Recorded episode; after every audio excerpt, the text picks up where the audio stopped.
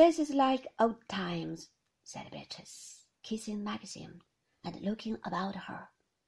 Congratulations to you for remembering every detail. The flowers are exquisite, she added, turning to me. Did you do them? No, I said, rather ashamed. Mrs. Danvers is responsible for everything. Oh, well, after all, Beatrice did not finish her sentence.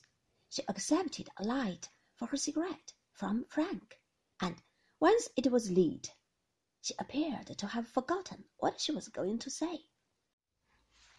Have you got Mitchell's to do the catering as usual? asked Giles. Yes, said Maxim.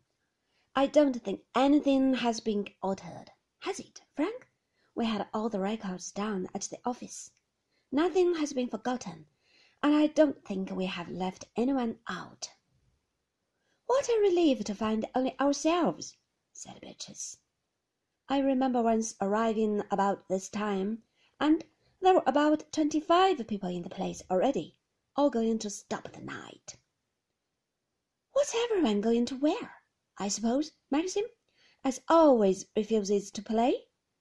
As always, said Maxim. Such a mistake, I think. The whole thing would go with much more swing if you did. Have you ever known a ball at Manderley not to go with us, swing? No, my dear boy, the organization is too good. But I do think the host ought to give the lead himself.